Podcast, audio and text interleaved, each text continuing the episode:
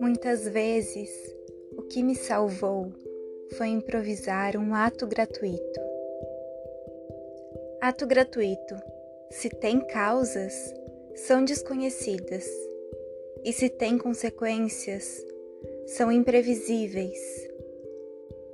O ato gratuito é o oposto da luta pela vida e na vida. Ele é o oposto da nossa corrida pelo dinheiro, pelo trabalho, pelo amor, pelos prazeres, pelos táxis e ônibus, pela nossa vida diária, enfim, que esta é toda paga, isto é, tem o seu preço. Uma tarde dessas, de céu puramente azul e pequenas nuvens branquíssimas, estava eu escrevendo a máquina quando alguma coisa em mim aconteceu. Era o profundo cansaço da luta. E percebi que estava sedenta. Uma sede de liberdade me acordaria. Eu estava simplesmente exausta de morar num apartamento. Estava exausta de tirar ideias de mim mesma. Estava exausta do barulho da máquina de escrever. Então a sede estranha e profunda me apareceu eu precisava, precisava com urgência de um ato de liberdade, do ato que é por si só, um ato que manifestasse fora de mim o que eu secretamente era e necessitava de um ato pelo qual eu não precisava pagar. Não digo pagar com dinheiro, mas sim de um modo mais amplo, pagar o alto preço que custa viver.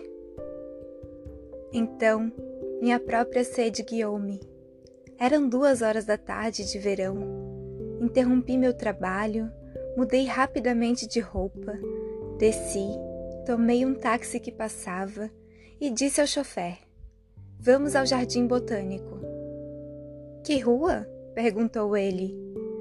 O senhor não está entendendo, expliquei-lhe. Não quero ir ao bairro, e sim ao jardim do bairro. Não sei por que olhou-me um instante com atenção. Deixei abertas as vidraças do carro, que corria muito, e eu já começara minha liberdade, deixando que um vento fortíssimo me desalinhasse os cabelos e me batesse no rosto grato de olhos entrefechados de felicidade. Eu ia ao jardim botânico para quê? Só para olhar, só para ver, só para sentir, só para viver. Saltei do táxi e atravessei os largos portões. A sombra logo me acolheu. Fiquei parada. Lá, a vida verde era larga. Eu não via ali nenhuma vareza. Tudo se dava por inteiro ao vento, no ar, à vida. Tudo se erguia em direção ao céu. E mais, dava também o seu mistério. O mistério me rodeava.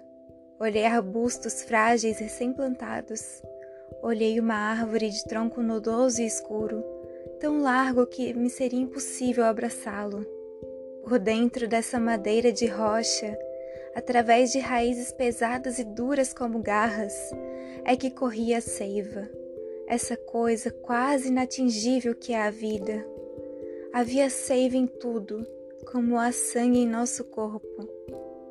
De propósito, não vou descrever o que vi. Cada pessoa tem que descobrir sozinha. Apenas lembrarei que havia sombras oscilantes, secretas. De passagem, falarei de leve na liberdade dos pássaros e na minha liberdade. Mas é só. O resto era o verde úmido subindo em mim pelas minhas raízes incógnitas. Eu andava, andava, às vezes parava já me afastara muito do portão de entrada.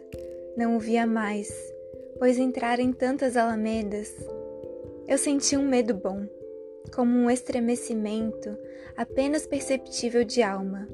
Um medo bom de talvez estar perdida e nunca mais, porém nunca mais, achar a porta de saída.